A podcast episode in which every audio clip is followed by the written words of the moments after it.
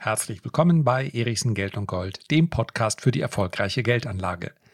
Die Europäische Zentralbank sieht überhöhte Immobilienpreise und warnt vor Immobilienkrediten. In der heutigen Folge möchte ich besprechen, wie ich mit dieser Warnung umgehe. In der berühmten Bergpredigt heißt es, man solle sein Licht nicht unter den Scheffel stellen. Nun werde ich Jesus Christus nicht widersprechen, aber ich bin mir sicher, es fände seine Zustimmung, wenn ich feststelle, sein Licht heller erscheinen zu lassen, als es tatsächlich ist, kann auch nicht im Sinne des Erfinders sein. Was möchte ich damit sagen? Ich halte mich durchaus für einen Experten, wenn wir über börsennotierte Anlagen sprechen. Sprechen wir aber über Immobilien, dann bin ich dort kein Fachmann und sehe mich auch nicht als jemand, der hier Expertenwissen mit euch teilen kann. Ja, ich bin Immobilieninvestor und ja, ich investiere auch schon relativ lange als Teil meines Vermögensportfolios. Das hört sich ein bisschen gewaltiger an, als es tatsächlich ist. Investiere ich auch in Immobilien. Mehr nicht. Ich lese darüber, ich beschäftige mich damit, ein Experte hat aber meines Erachtens nochmal einen anderen Status. Warum stelle ich hier vielleicht doch mein Licht unter den Scheffel am Anfang der heutigen Folge? Weil es mir ganz, ganz wichtig ist, dass ihr das, was ich jetzt beschreibe, nicht als Empfehlung auffasst. Gerade im Immobilienbereich ist es auch nahezu unmöglich, eine pauschale Empfehlung auszusprechen.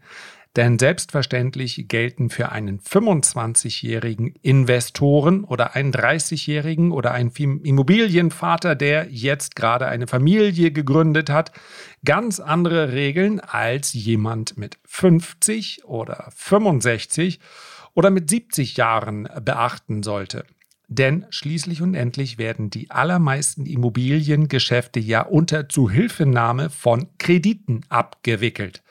Und da macht es eben durchaus eine, einen großen Unterschied, wie lang diese Laufzeit des Kredites ist, wie lang ich also in der Verpflichtung stehe, hier Geld zurückzubezahlen. Das ist der ganz große Unterschied zum Aktieninvestieren. Dort sind wir ja in der Regel, zumindest wenn wir über das langfristige Investieren sprechen, ohne Kredit unterwegs. Und jetzt möchte ich auf das eingehen, was die EZB in ihrer kürzlichen Warnung besprochen hat. Ihr könnt es euch vorstellen, woher die Warnung kommt. Natürlich haben Nullzinsen und die im Übrigen schon seit vielen, vielen Jahren dazu geführt, dass auch der Sachwert Immobilie massiv an Wert gewonnen hat. Wir werden darüber gleich noch etwas detaillierter sprechen. Und diese Entwicklung führt zwangsläufig auch dazu, dass ein Markt dann irgendwann etwas heiß läuft. Denn wenn es scheinbar keine Risiken mehr gibt, zumindest die Risiken steigender Zinsen sind ja tatsächlich eher begrenzt, ja, dann wird eine Anlageklasse eben immer attraktiver und das spiegelt sich in den Preisen wieder. Wer also heute auf die Idee kommt, eigentlich müsste man in diesem Zinsumfeld doch mal eine Immobilie kaufen der kann sich sicher sein, er ist nicht der Erste, der auf diese Idee gekommen ist. Die EZB schaut aber nicht nur auf die Immobilienpreise, sondern sie meint auch, dass die fundamentalen Daten dafür sprechen, dass Wohnimmobilien zum Teil überhöht seien. Und dies berge natürlich dann auch gewisse Risiken für die Kredite dahinter.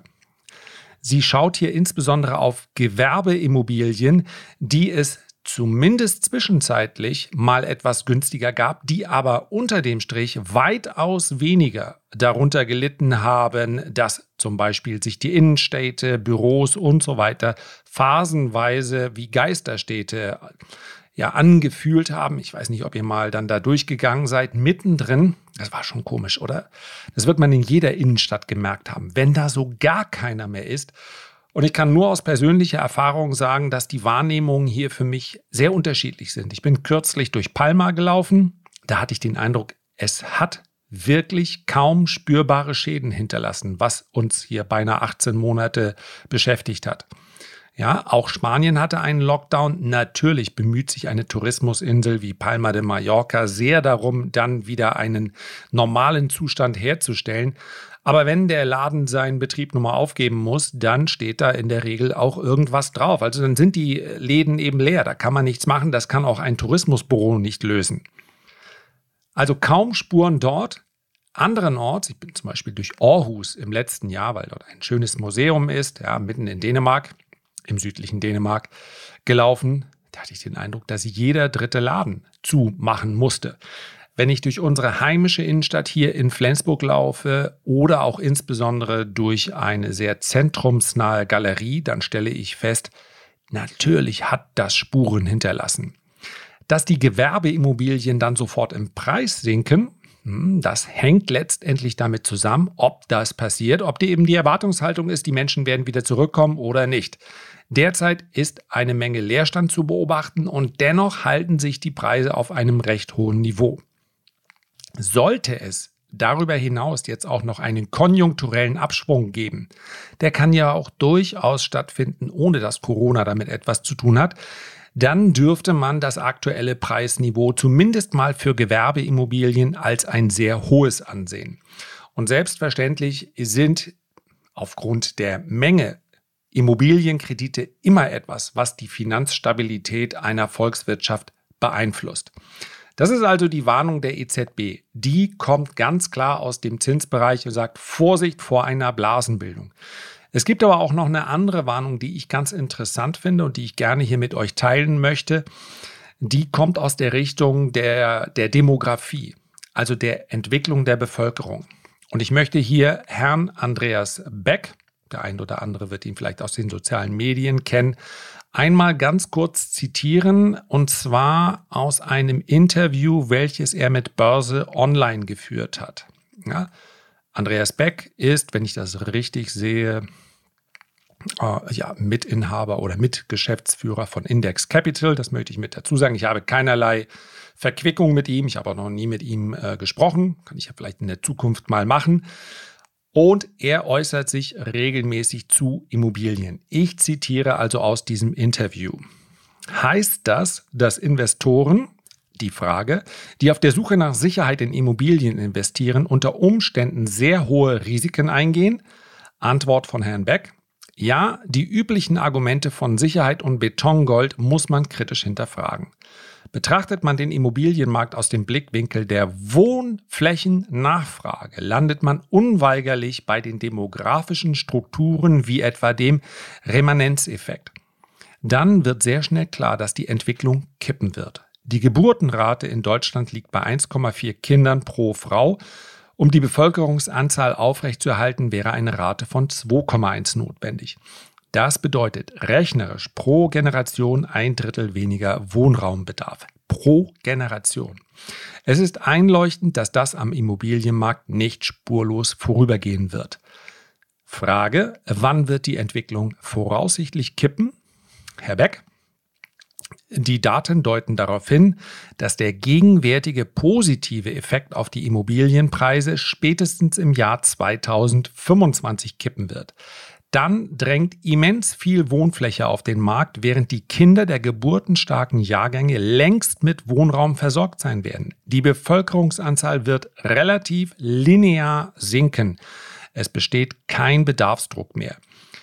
Diese, ja, ich möchte es ruhig mal Warnung nennen, hat er in der Vergangenheit noch häufiger wiederholt. Und ich habe jetzt etwas gemacht, was wirklich gemein ist aber überhaupt nicht gemeint ist, denn ich möchte die Warnung gar nicht in irgendeiner Art und Weise entkräften oder kommentieren. Das Interview stammt aus dem Jahr 2015. Dr. Andreas Beck hat dort natürlich nicht explizit gesagt, verkauft eure Immobilien, das hat er zuletzt allerdings durchaus getan, sondern er spricht über eine mögliche Trendwende in der Zukunft. Zumindest in diesem Zeitraum, also in diesen sechs Jahren seit 2015, war von dieser Trendwende noch rein gar nichts zu sehen.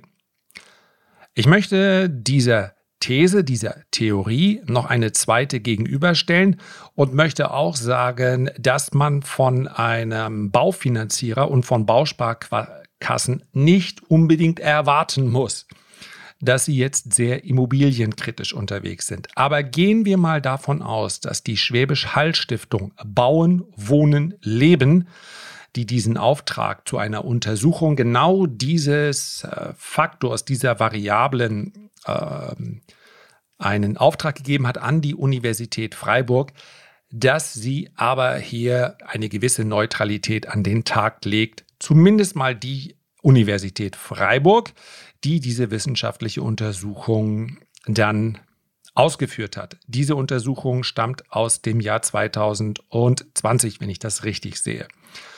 Und der zentrale Befund, der überrascht dann durchaus. Denn laut dieser Studie geht tatsächlich die Bevölkerungsanzahl zurück.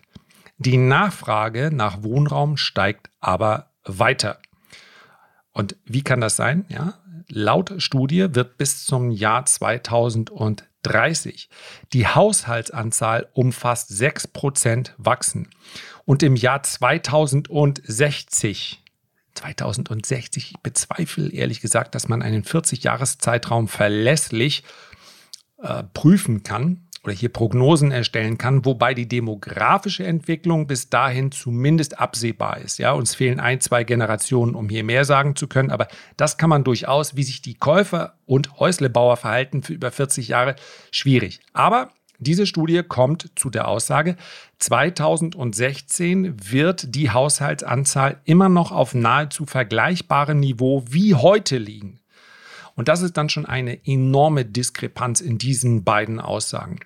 Die Gründe dafür sollen darin zu finden sein, dass es immer mehr Single-Haushalte gibt und dass es einen größeren Wohnflächenbedarf pro Person geben wird. Ja, denn die Wohnfläche pro Person nimmt, anders als in anderen Teilen der Welt, derzeit in Deutschland zu. Sie liegt pro Person, ja, das ist immer ein Durchschnittswert. Derzeit bei 45 Quadratmeter und soll bis zum Jahr 2030 dann auf äh, fast 50 Quadratmeter anwachsen. So. Und das führt dann laut dieser Studie dazu, dass alle Wohngebäudetypen, also ein, zwei und mehr Familienhäuser, weiterhin kräftig nachgefragt werden. Wo liegt die Wahrheit dieser beiden Aussagen?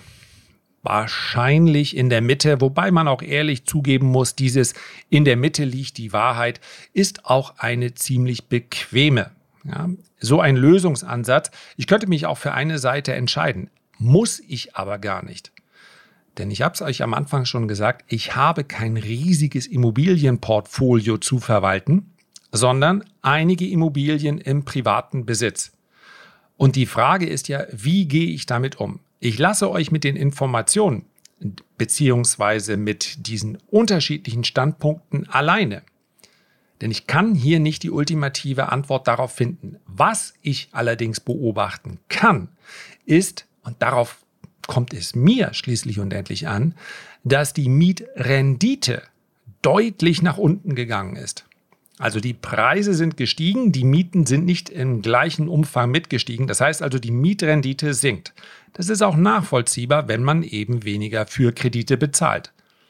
Aber für mich persönlich ist ein Investment, was ich vielleicht über 10, 15 oder 20 Jahre tätige, ja, und ich weiß, dass es im gewerblichen Bereich teilweise um kürzere Zeiträume geht. Und ich weiß auch, dass man natürlich über eine äh, Gestaltung, über verschiedene gesellschaftliche Modelle durchaus noch was rausquetschen kann. Aber wenn ich es ganz nüchtern betrachte, und falls es jetzt gerade irgendwie im Hintergrund man was hört, hier kommt ein kräftiger Schauer runter. Tja, das ist halt die Ostseeküste live. Also, für mich kommt es darauf an, wie hoch ist die, ja, die Margin for Error. Also wenn ich mich irre oder wenn der Markt sich anders entwickelt, wie sehr darf ich daneben liegen, bis es weh tut? Und das drückt sich meines Erachtens durchaus in der Mietrendite aus. Und ich nehme jetzt mal Hamburg. Natürlich Hamburg, Düsseldorf, München, Köln, Frankfurt haben ein ganz anderes Preisniveau, als wenn wir in die Peripherie gehen. Sicherlich auch ein anderes Preisniveau, wenn man weit in den Norden geht bei mir, wobei die Grundstücke und Immobilien am Wasser dann nochmal anders bewertet werden. Auch ein anderes Preisniveau als im Osten, aber das hat natürlich häufig auch Gründe. Ja, es findet eine zumindest in einigen Regionen eher eine Flucht aus diesen Regionen statt und dass dann die Immobilienpreise niedrig sind, ist auch klar. Wir konzentrieren uns jetzt mal auf A-Lagen, einfach nur um deutlich zu machen, wie sich das alles entwickelt hat. Und in den letzten fünf Jahren, und das ist der Mai 2021, über den ich hier spreche, ui, jetzt kommt es aber richtig runter. In den letzten fünf Jahren sind die Preise für Bestandswohnungen, nicht Neubau, um circa 57 Prozent gestiegen in Hamburg. Der Kaufpreis pro Quadratmeter für Wohnungen in Hamburg liegt derzeit im Durchschnitt bei 5.357 Euro und für Häuser bei 5.162 Euro. Laut ExpertInnen sollen die Hamburger Immobilienpreise bis 2030 jährlich um 0,91 Prozent weiter steigen. Das ist meines Erachtens, wenn ich es grob überschlage, einfach eine Hochrechnung dessen, was wir zuletzt gesehen haben und ein klein wenig aus der Dynamik rausgenommen. Denn natürlich werden, werden sich die Immobilienpreise und das ist genau das, wo manchmal sich Experten ein klein wenig verrennen, der Gedanke, so wichtig sind die Zinsen auch nicht. Wenn so wichtig die Zinsen auch nicht wären, dann wären Immobilienpreise in den letzten Jahren nicht so explodiert. Sollten also die Zinsen bis 2030 in ein steigendes Niveau übergehen, dann kann man relativ sicher davon ausgehen, dass diese Steigerungen der letzten Jahre eben nicht mehr zu halten sind. Ja?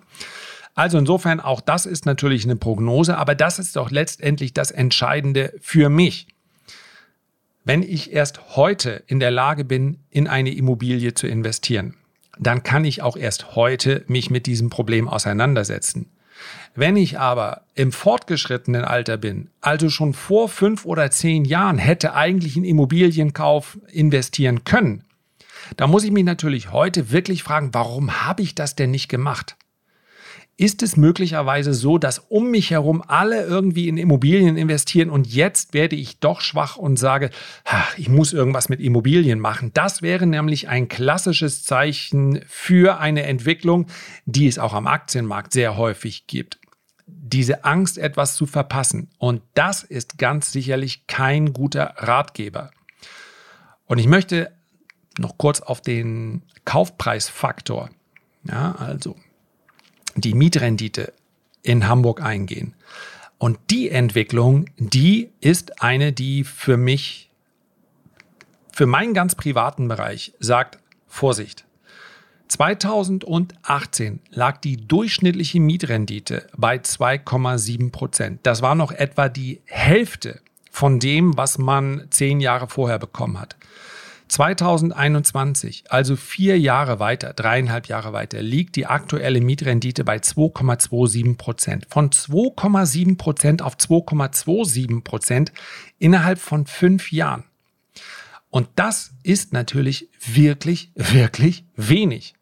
Ja, Immobilien werden immer noch gehandelt, verkauft und seien wir ganz ehrlich, sobald irgendwas einigermaßen Attraktives auf den Markt kommt, und wie sagte ein Freund von mir neulich, ja, schreib einfach einen Mondpreis dran, derzeit wird er bezahlt.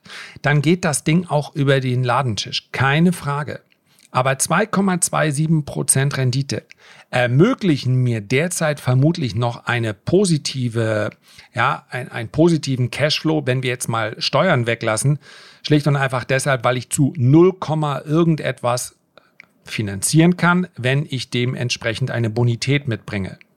Aber die absolute Mietrendite, und das ist etwas, mit dem man sich, und da sind wir eben auch in dem Bereich, wo ich mich auskenne, was man sich auch an der Börse schönreden kann. Wenn es um Kurssteigerung geht, ja, dann ist der Fantasie natürlich keine Grenzen gesetzt. Und ich kann ganz hervorragend einfach mir die Inflation anschauen. Ich kann natürlich vergangene Entwicklung anschauen und da kann ich mir sogar Immobilien einigermaßen billig rechnen. Aber eine Mietrendite von 2,27 Prozent ist nun mal absolut betrachtet nicht billig.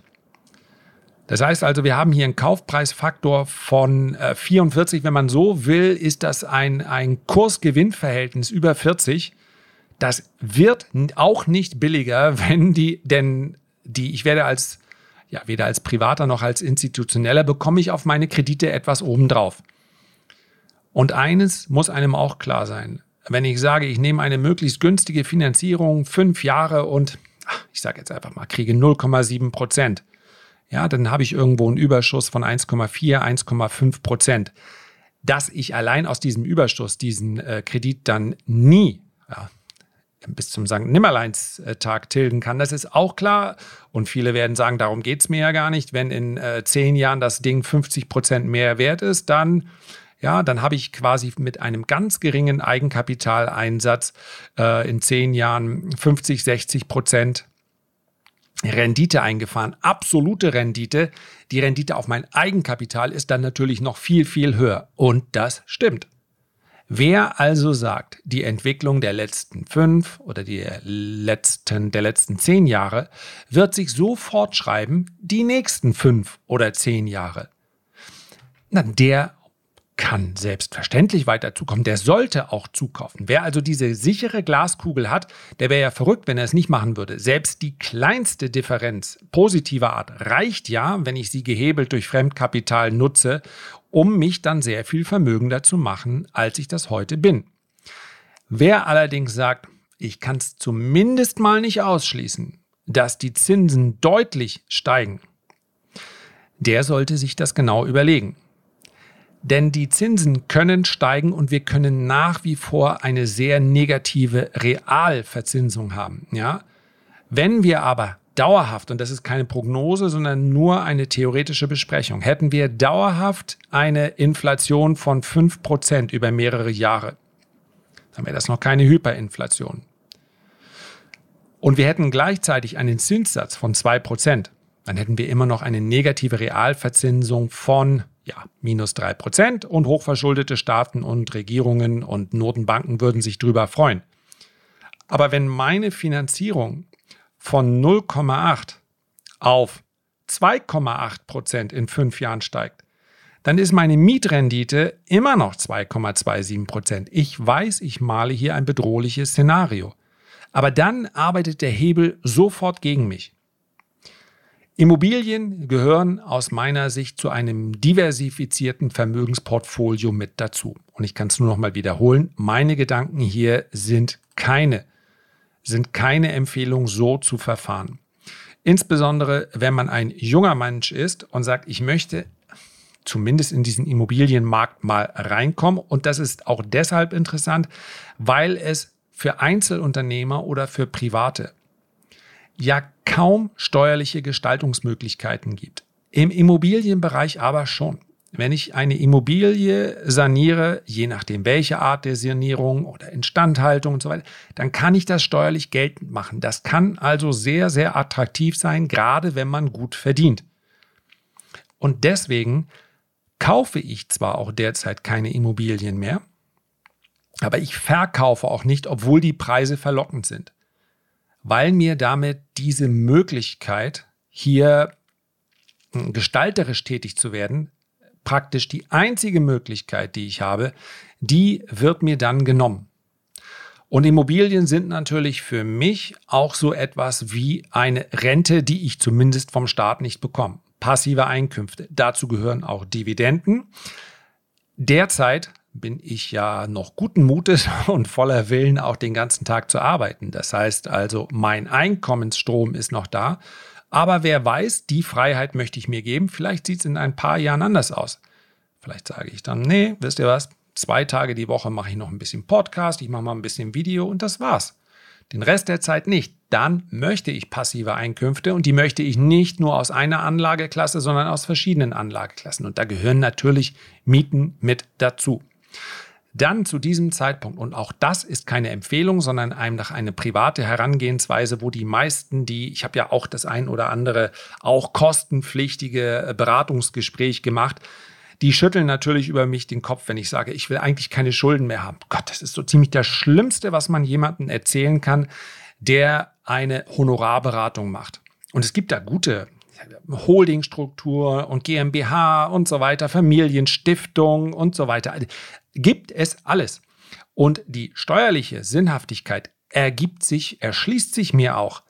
Und dann kommt das verzweifelte Schlussgespräch, wo ich sage, ja, aber vom Gefühl her möchte ich eigentlich ab einem gewissen Alter, und das ist gar nicht mehr so lange hin, möchte ich eigentlich gar keine Schulden mehr haben. Eigentlich möchte ich keine Schulden abtragen, sondern ich möchte mich auf die Dinge konzentrieren, die ich habe. Und das reicht mir. Das ist natürlich das Gegenteil von Optimierung. Aber ich habe gar nicht den Anspruch, mein Leben zu optimieren, sondern das ist dann eine reine Gefühlssache. Das liegt vielleicht auch daran, dass viele Dinge, die mich zufriedenstellen, die mich glücklich machen, mit materiellen Dingen nichts zu tun haben. Ich weiß auch, dass ich in einer gewissen Art und Weise gesegnet bin damit, dass ich das, was ich tue, ja sehr gerne mache und dass mein Einkommen, mein Kapitalstrom auch reicht, um so etwas, so eine Entscheidung treffen zu können. Aber am Ende des Tages ist doch das Bauchgefühl, womit kannst du gut leben, womit kannst du gut schlafen, ist doch viel wichtiger als jede Optimierung. Und nochmal, ich werde das Kopfschütteln nie vergessen. Ich habe es Ihnen doch gerade alles erklärt. Wie viel Steuern könnten Sie sparen, wenn Sie es so machen? Und ja, dann müssen Sie doch natürlich das Darlehen von Ihrer Frau nehmen. Sie müssen ein privates Darlehen. Diese Darlehensszenen können Sie wieder steuerlich Geld machen. Also, äh, ja, ich, ich rede hier quer rein. Bitte äh, informiert euch genau und äh, auch mit privaten Darlehen. Aber das alles ist möglich. Aber das heißt ja nicht, dass ich es machen muss. Und ganz zum Schluss noch ein Gedanke, den ich aber in einer der weiteren Folgen mal besprechen möchte. Es kann ja auch nicht jeder. Insofern sollten all diejenigen, die steueroptimierende Strategien umsetzen, ja froh sein, dass es Menschen wie mich gibt, die das nur in verhaltener Form machen. Es kann ja auch nicht jeder keine Steuern bezahlen. Das funktioniert ja nicht. Ja? Unser Staat ist ja letztendlich darauf angewiesen und es geht ja nicht nur um Politikergehälter. Es geht ja auch um Straßen, es geht um Kindergärten, es geht um Krankenhäuser, es geht um äh, das soziale Netz und, und, und. Das heißt also, so traurig bin ich gar nicht, dass ich hier diese Steuern bezahle, obwohl ich selbstverständlich mit der Verwendung sehr, sehr häufig nicht einverstanden bin. Aber wenn ich so gar keine Steuern bezahlen würde, obwohl es mir besser geht als vielen anderen Menschen, hm, damit würde ich mich auch nicht richtig wohlfühlen. Aber vielleicht habe ich da auch eine Außenseiterposition. Das wäre dann in dem Fall auch okay. Das war's für heute zum Thema Immobilien. Herzlichen Dank für deine Aufmerksamkeit. Ich freue mich, wenn du dir die Zeit nimmst, ein Feedback oder einen Kommentar zu hinterlassen. Und am allermeisten freue ich mich, wenn wir uns beim nächsten Mal gesund und munter wiederhören. Bis dahin alles Gute, dein Lars.